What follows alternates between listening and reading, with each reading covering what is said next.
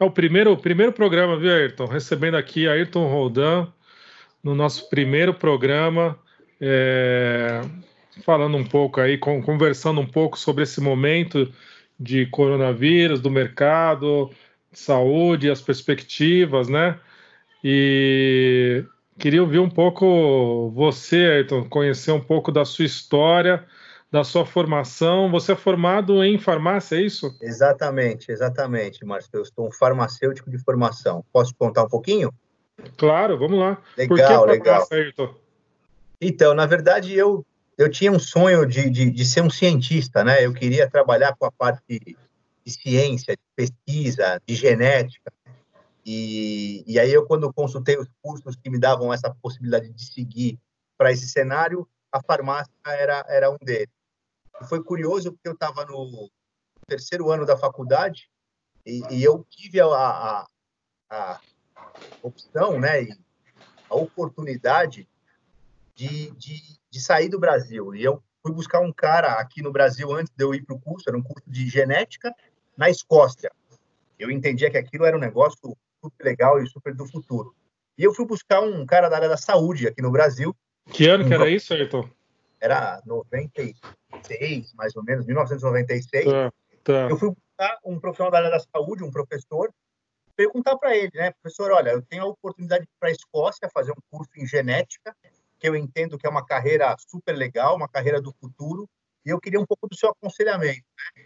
E aí a gente tem aqueles aconselhamentos na carreira da gente que a gente nunca vai saber se são bons, se, estão, se foram ruins, né? Sim. Ele falou, não, não, eu acho que genética não é um negócio legal, é, não é um negócio que você vai conseguir ter mercado depois aqui no Brasil para trabalhar.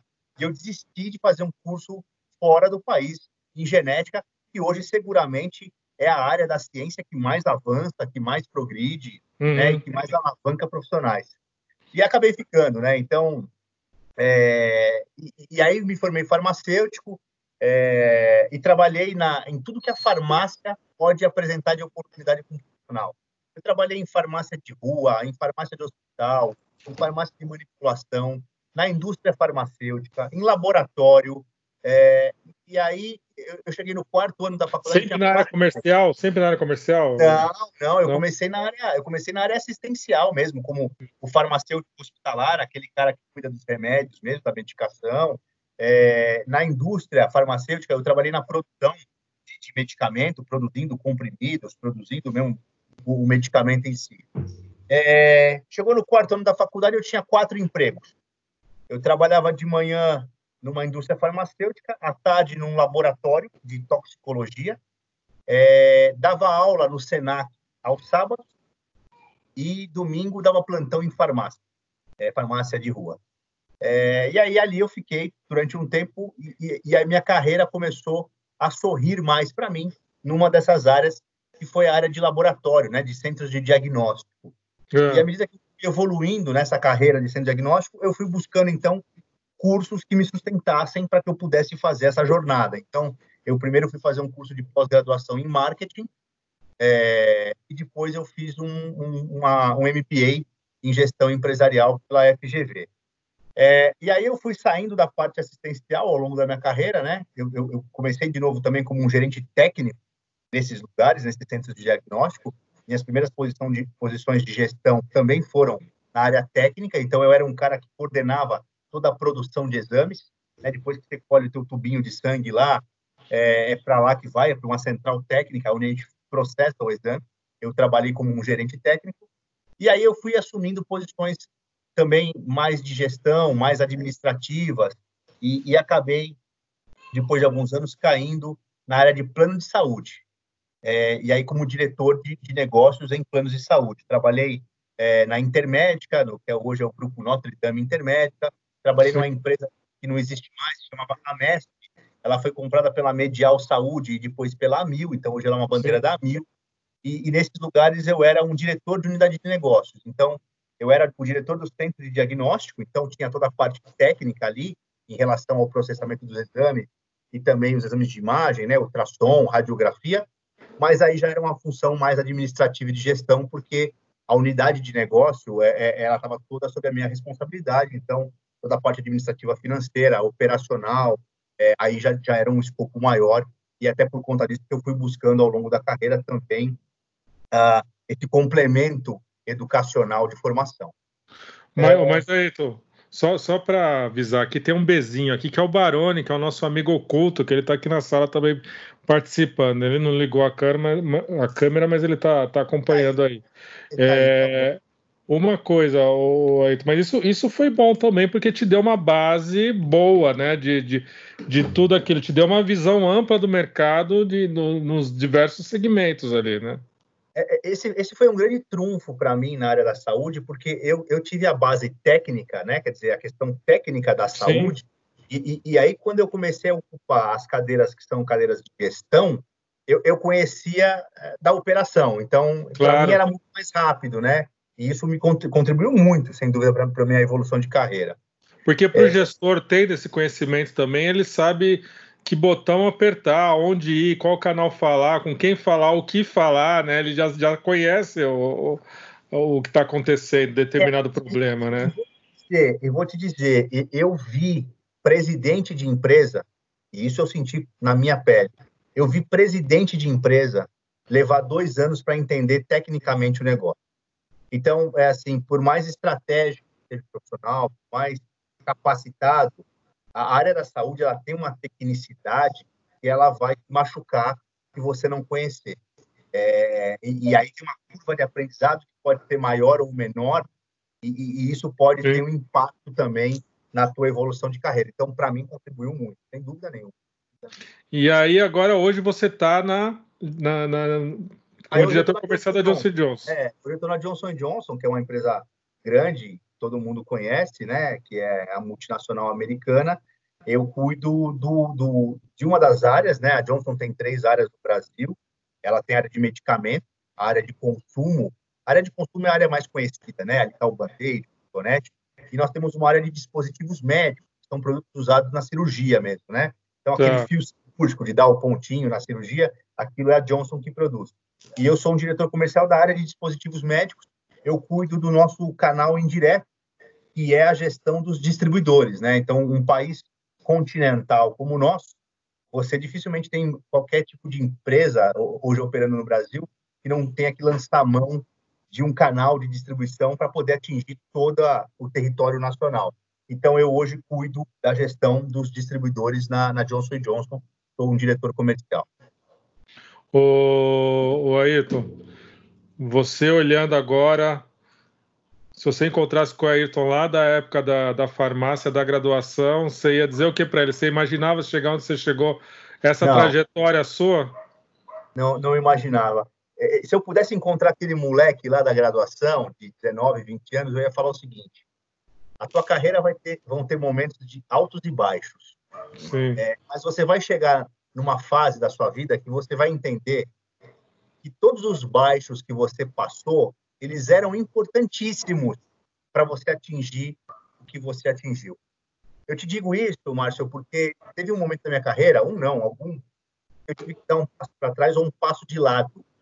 Eu, eu não conseguia entender por que, que eu estava dando aquele passo para trás ou por que eu estava dando aquele passo de lado. Eu achava que era um cara que me dedicava tanto e tinha tanto espírito né, de, de me Merecia mais, né? Exatamente. E foi interessante porque quando eu fui ser entrevistado na Johnson Johnson, isso é uma coisa que eu jamais vou esquecer. Quando a pessoa do RH me perguntava se eu tinha experiência ou se eu tinha passagens profissionais que eram importantes para aquele primeiro cargo que eu tinha que ocupar na Johnson, quando eu entrei lá oito anos atrás, muitas dessas perguntas eram em relação àqueles baixos que eu tive na minha vida, aqueles momentos que eu estava andando de lado ou para trás, e ali, naquela hora da entrevista, eu falei assim: agora eu consigo entender por que, que eu tinha que passar por aquilo que eu passei sim. alguns anos atrás.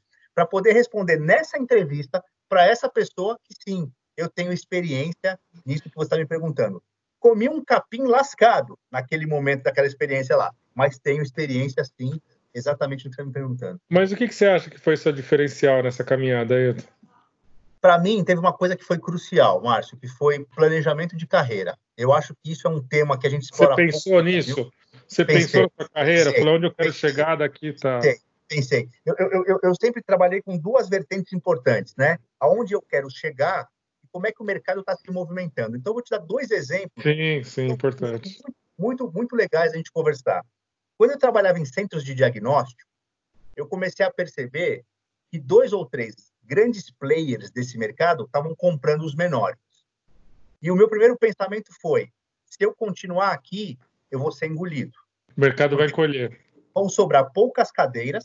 Uhum. Eu faço parte do grupo dos menores, eu não estou no grupo do comprador, eu estou no grupo do possível comprado. E se eu ficar aqui, eu vou ser engolido. Então chegou a hora de eu me movimentar. E aí eu me movimentei para a área de plano de saúde. Eu estava há quatro ou cinco anos nos planos de saúde trabalhando e aconteceu a mesma coisa. Dois ou três grandes players começaram a comprar essas empresas. E eu cheguei a ser comprado. Eu participei de um processo, inclusive, de fusão. E eu pensei a mesma coisa. Eu falei, caramba, de novo, mais uma vez um ambiente que não está seguro para mim. Para onde eu vou? Eu falei, eu vou para as multinacionais. Porque lá o risco dessas fusões ele é menor. Né? Se eu for para uma Abbott, para uma Johnson, para uma Roche, para uma Siemens, é, eu talvez esteja num ambiente mais seguro. Agora, como é que eu saio de um plano de saúde e vou bater na porta da Siemens, da Johnson, da Bayer, da Roche, e eles vão abrir para mim? Está faltando uma perna aqui, está faltando alguma coisa aqui na minha caminhada. E foi, formação. Dar, e foi aí que eu tive que dar os passinhos laterais.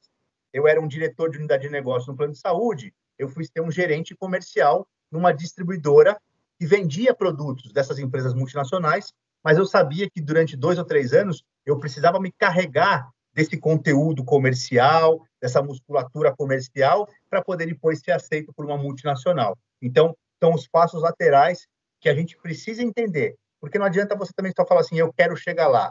Se você quiser chegar lá, mas você não fizer a leitura do mercado, pode ser que na tua jornada o mercado te engula e você não percebeu o que aconteceu. Então, acho que é importante você brincar com essas duas vertentes o tempo todo. Aonde eu quero e quais são as condições que eu preciso ter para chegar até lá. As competências, né? As competências e habilidades que eu preciso desenvolver. Mas você sabe que eu faço um exercício muito parecido, é, por exemplo, pensando em universidade, né? Para ver é, para onde está apontando o, o mercado e quais cursos que uma universidade pode oferecer. Porque é, sempre, é aquele, aquele, aquele exercício de olhar, por exemplo, o, as, as, os cargos é, melhores remunerados. Então, o que, que, é melhor remunerado hoje na área de saúde? Ah, tem esse, tem esse, tem esse. O que, que você precisa para chegar aqui? Ah, você precisa ter, sei lá, inglês, você precisa ter uma formação assim, você precisa ter um conhecimento tal. É, é, essa visão, que é uma visão de estrutura de carreira, né? De você falar, bom, para chegar aqui, eu preciso trilhar esse caminho para poder chegar próximo disso, né? É, é, eu, eu, acho que hoje a gente precisa. Bom, a barra, a barra da, da, do nível de formação subiu muito, né? Sim. Inegavelmente, nos últimos anos, subiu muito. Quer dizer, a gente vem hoje para graduação, para pós-graduação, para o MBA, para dois idiomas, e, e, isso passou a ser o básico, senão você, você já não entra nem pela porta, né? E, e, e isso está muito sério.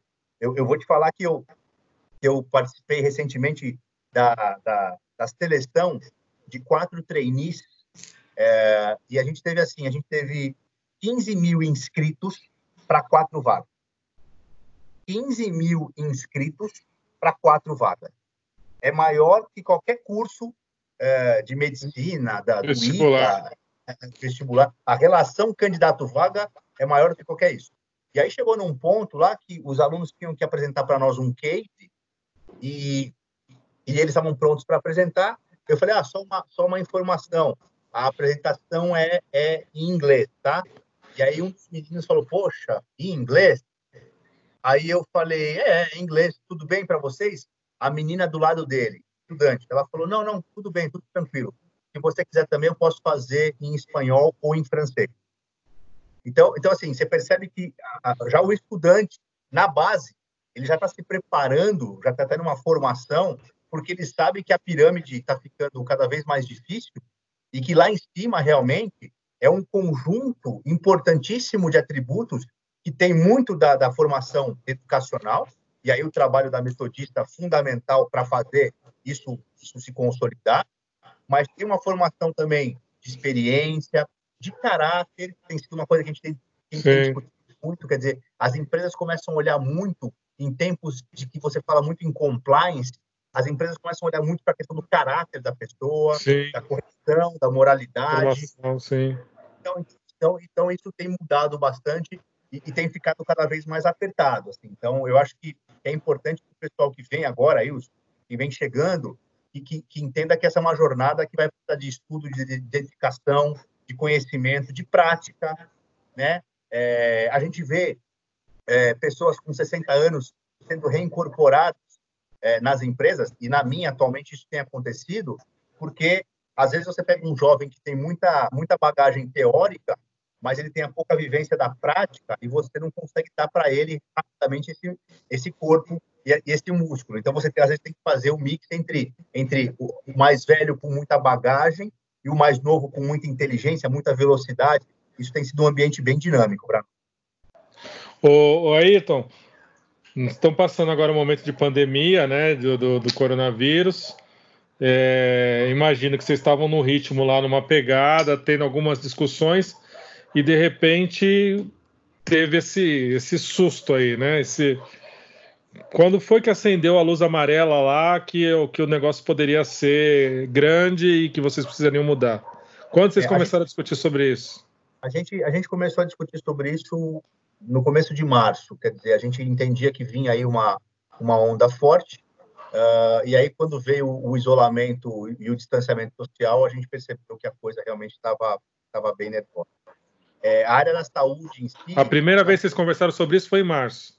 Foi março, foi março. Porque começou a surgir lá em janeiro, já começou a surgir lá na China, é, né? Não, a, a, gente, a gente vinha acompanhando, porque a gente, como tem, como a gente tem essa questão do canal de ser uma empresa, de ter empresas multinacionais, a gente conseguia Sim. acompanhar movimentos. Então a gente já sabia Sim. do isolamento, do distanciamento, mas a gente não tinha as, diretrizes para o Brasil, porque a gente precisava, na verdade, adaptar a questão da, da, da, da governança do país, né? E, e, o que, o país vai recomendar, o presidente, os governadores, com a nossa estrutura. Mas a, gente, a gente até avançou, a gente foi até mais rápido que o próprio país na questão do distanciamento social. Mas no mercado de saúde tem vivido desafios interessantes, porque você tem uma alta demanda de um lado, que é a questão da retaguarda das UTIs, da necessidade de leito, e do outro lado, você tem uma baixa violenta em procedimentos eletivos, cirurgias eletivas, por exemplo.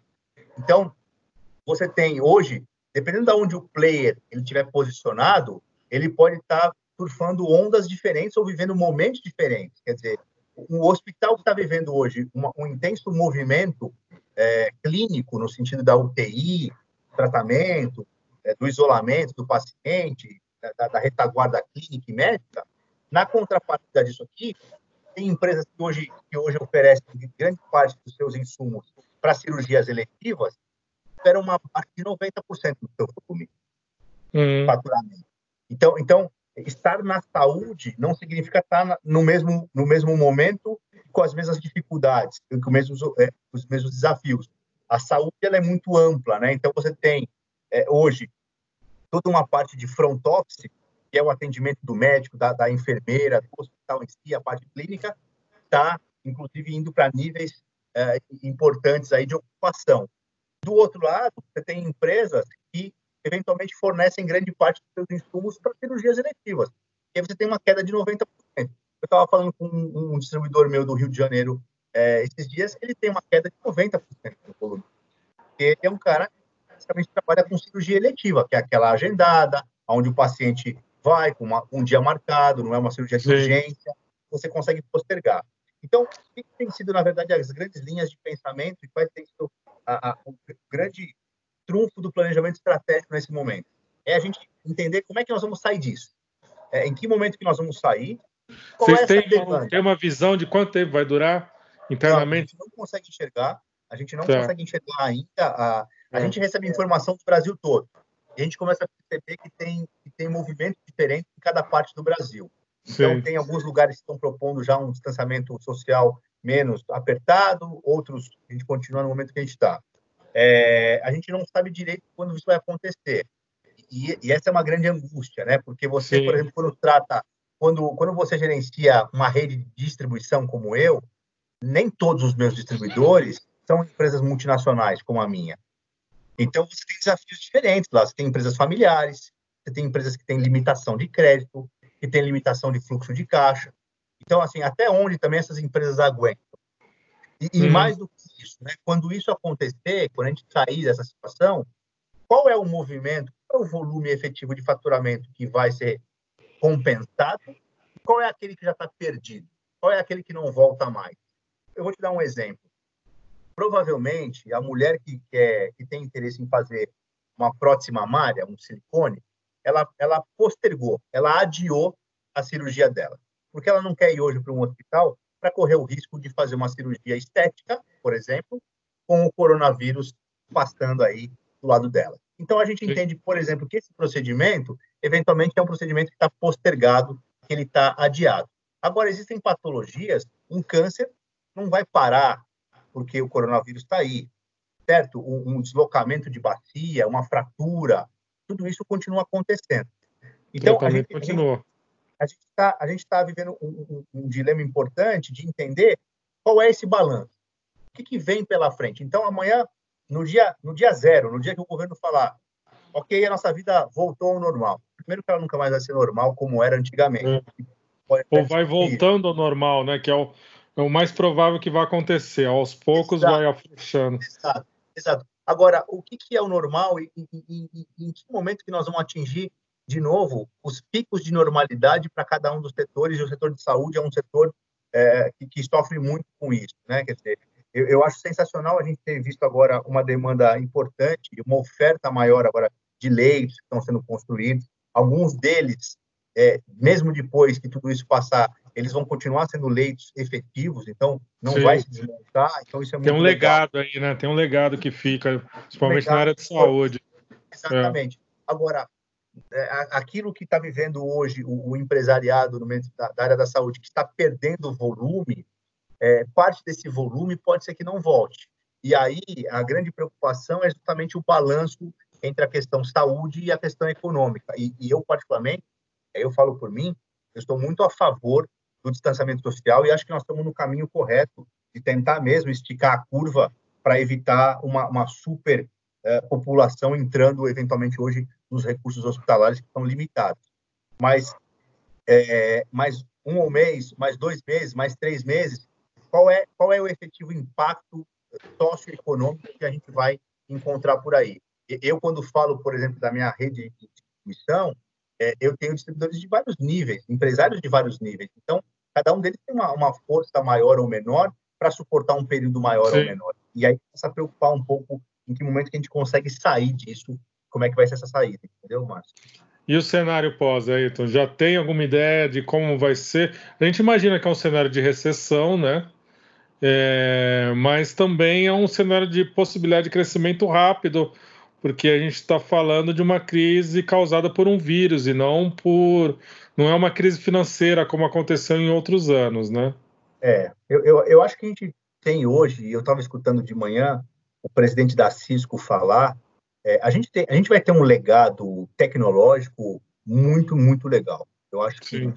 isso vai gerar para nós uma nova, uma nova condição é, de, de, de progresso tecnológico muito legal. Mas, mas eu acho que também existe limitação, que a gente precisa entender até onde a tecnologia vai, até onde a gente realmente vai conseguir usufruir dela.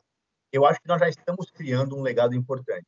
E eu vejo por mim, nos últimos, nos últimos sete dias, eu devo ter baixado umas quatro ou cinco plataformas diferentes de interface como essa que nós estamos usando aqui, né? Exatamente. É, Teams, é assim, eu, eu devo ter baixado uns quatro ou cinco aplicativos. Acho isso muito legal. Percebi também que em algumas interações comerciais, e a área comercial é uma área que é muito de contato, né, muito de, de, de olho no olho, percebi que algumas interações comerciais elas foram bem na, na, na plataforma digital, é, mesmo tendo mesmo tendo a questão física, mas Sim. tendo um contato visual tal. E, e, isso me coloca, por exemplo, eu vou te dar um pequeno exemplo, isso me coloca é, pensativo o meu próximo exercício de orçamento na minha empresa, quais são aquelas despesas que eu posso cortar? Qual é aquela Exato. viagem que eu posso evitar?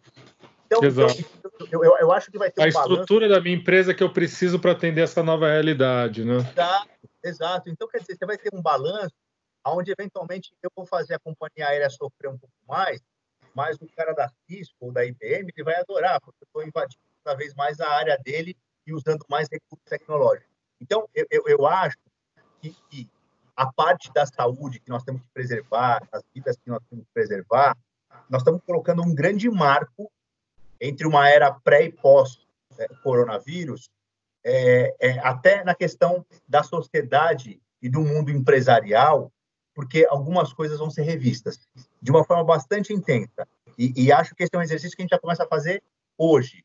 É, eu já fiz eu já fiz happy hour é, virtual com a minha equipe, né?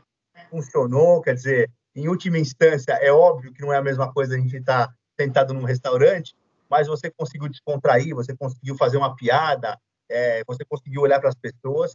É, eu já fiz reunião com cliente pelo, pelo, pelo mundo virtual tem uma limitação. Eu costumo dizer o seguinte: é isso que eu ia te falar, Ayrton, porque eu até, até comentava esses dias com os diretores, né? Tem, eu gosto muito da questão do, do contato visual, do contato físico, de sair, de conversar.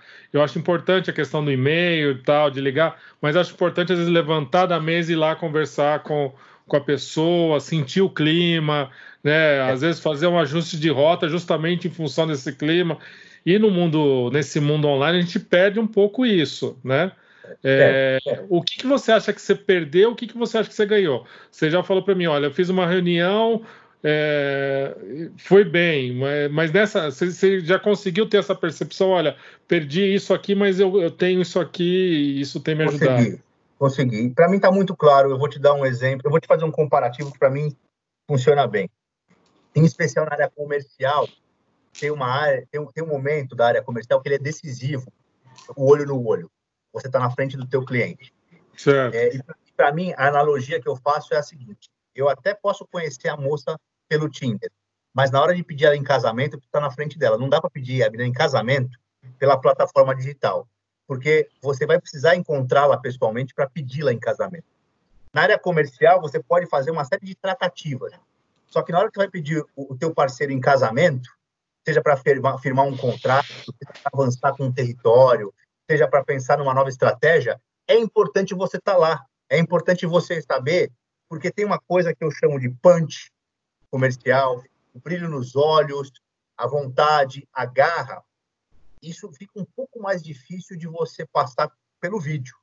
É, e, e eu acho que, em alguns momentos, algumas decisões e o aperto de mão para nós, né, do mundo corporativo, ele faz toda a diferença. Então, tá, nesse momento, eu, por exemplo, estou prospectando alguns novos parceiros comerciais para o Brasil. Então, você imagina que eu consigo ligar para ele, ele pode me falar o tamanho da empresa dele, quantas pessoas tem na área comercial, como é que é a estrutura financeira. Mas, poxa, eu não vou estar tá lá, eu não vou ver onde fica, em que rua que fica, como é que é o galpão dele, quem são os sócios, como é que eles Sabe? É, é, é difícil você imaginar. Que é o exemplo que eu estava dando de pedir a menina em casamento pelo vídeo. Quer dizer, é, é, você não vai, você não vai tocar na pele, você não vai sentir o cheiro numa relação amorosa, por exemplo, e numa relação comercial, você não vai olhar o brilho nos olhos do cara, a estrutura, não vai entrevistar três ou quatro pessoas. Então, esse é o ponto que eu acho que talvez seja o limite, o limite da, da tecnologia que eu, particularmente, no meu dia a dia, estou chegando a encontrar e que eu quero, de alguma forma, ver como é que a gente pode melhorar. Se tudo isso tecnologicamente for embarcado, sensacional. Eu posso fazer meu dia a dia daqui dessa telinha com você. Ainda acho que a gente não está nesse nível e que tá, a gente precisa, sim, do, do contato humano, como você falou. Legal. Ayrton, para a gente finalizar nossa conversa, o papo foi muito bom. É, que recado você daria para quem está começando agora no, no mercado de saúde? É, olhar o que, o que está te chamando a tua, sua atenção de tema, que fala, ó, isso aqui pode estourar daqui um tempo, é, ao contrário do, do seu professor que não te indicou, é, o que você indicaria? É, é legal. É, é, eu, eu, acho, eu, eu, eu acho assim, a tecnologia ela vem embarcando de uma forma muito, muito, muito forte também no mercado de saúde. E, e eu acho que, que, um profissional do futuro da área da saúde ele vai ter um grande conhecimento é, técnico, tecnológico. Então, se você for falar de um profissional é, técnico, né, o, o, o, dentista assistencial, o farmacêutico assistencial, os médicos estão fazendo curso de robótica. Os médicos estão tendo que voltar para a cadeira para aprender a operar através de um robô. É, a gente vê evoluções tecnológicas maravilhosas na área de odontologia. Então, para o profissional que quer seguir uma carreira assistencial, eu acho fundamental que ele entenda que ele vai ter na faculdade a base técnica da carreira dele, mas ele vai ter que buscar o avanço tecnológico o tempo todinho para poder se diferenciar. Para os profissionais que querem ir para a área de gestão, uh, eu, eu, sugiro que, que a gente cubra algumas frentes que eu acho que são bem importantes. A frente educacional é fundamental, que esses caras continuem sentados na cadeira, escutando os professores, tendo a grade regular e tendo uma boa formação, como, por exemplo, a da pista, mas que eles tenham um planejamento de carreira. E o grande problema do aluno recém-formado é que muitas vezes ele não sabe para onde ele quer ir. Então, é importante você estabelecer o que você quer ser. E você não precisa me falar aqui o cargo ou a empresa, não. O que, que te atrai? O que, o que você realmente almeja para você? Mesmo que você não chegue lá, pelo menos você tem um ponto de onde você vai, vai. Porque a vida pode te jogar para outro lado, mas você pode, vai. Pode, mas, mas o legal é o seguinte, né? Muitas vezes, quando você estabelece um ponto, você não precisa necessariamente na carreira chegar lá por uma reta. Seria o caminho mais curto, sensacional, maravilhoso, Sim. mais rápido. Muitas vezes você vai ter que fazer alguns desvios. E esses desvios são importantes e eles são estratégicos. Por quê? O desvio para a direita pode te levar a atingir aquele ponto. O desvio para a esquerda pode ser uma rua sem saída e pode cair você, você pode cair numa armadilha. Então, planejamento de carreira, uma boa formação técnica e você saber exatamente aquilo que você quer e quais são depois os degraus que você tem que cumprir. Como é que é a formação? Ela, ela, ela continua como sendo uma formação na universidade ou agora eu vou precisar fazer a parte prática? Eu vou precisar ter um, um, um currículo? Eu quero ter um trainee. Então eu vou entrar como trainee de uma empresa para depois poder chegar lá. A minha ex-presidente, ela entrou na empresa como auxiliar de laboratório. Ela entrou como uma auxiliar de laboratório. Ela se tornou a, a presidente da companhia. Então, é uma história sensacional. Por quê? Ela sabia onde ela queria chegar. E ela foi dando os passos, alguns laterais, alguns para frente, alguns para trás. Então, para a molecada pensar muito nisso, tá? para estabelecer muito bem e ter muito claro o que, que eu quero ser da minha vida. E não precisa responder a empresa, nem o cara. Do que, que você gosta, como é que você se imagina daqui a 10 anos, daqui a 15 anos, o que, que você se identifica, como é que a gente constrói uma carreira bacana nessa linha. Eu acho que é isso. Bacana, Ayrton. Agradecer aí a sua disponibilidade, foi muito legal a conversa. Agradecer o Baroni aí que está de amigo oculto também. É, não sei se ele quer falar alguma coisa aí, se ele quer abrir o microfone. O momento é agora, Baroni. Não, só quero parabenizar vocês aí pelo, pelo, pela palestra aí, pela, pela fala, né? Pela boa fala de vocês, conhecimento de ambas as partes aí. Mas só deixar meu abraço aqui, aí eu sou fã número um de vocês aí, pode ter certeza disso. Um abração. Obrigado, obrigado Baroni. Obrigado. Valeu. Márcio, e... obrigado pela oportunidade, viu? Obrigado pela oportunidade. Prazer falar com você. Estou à disposição quando você precisar, quando você quiser. Foi muito bom, Ayrton. Espero que essa nossa conversa inspire e ajude as pessoas aí que estão buscando um rumo aí, um caminho, uma, uma luz nesse momento. Tá Legal. Tá bom? Obrigado novamente aí. Um abraço, viu? Abraço, Márcio. Tchau, tchau. É, Barulho, um abraço. Tchau, tchau.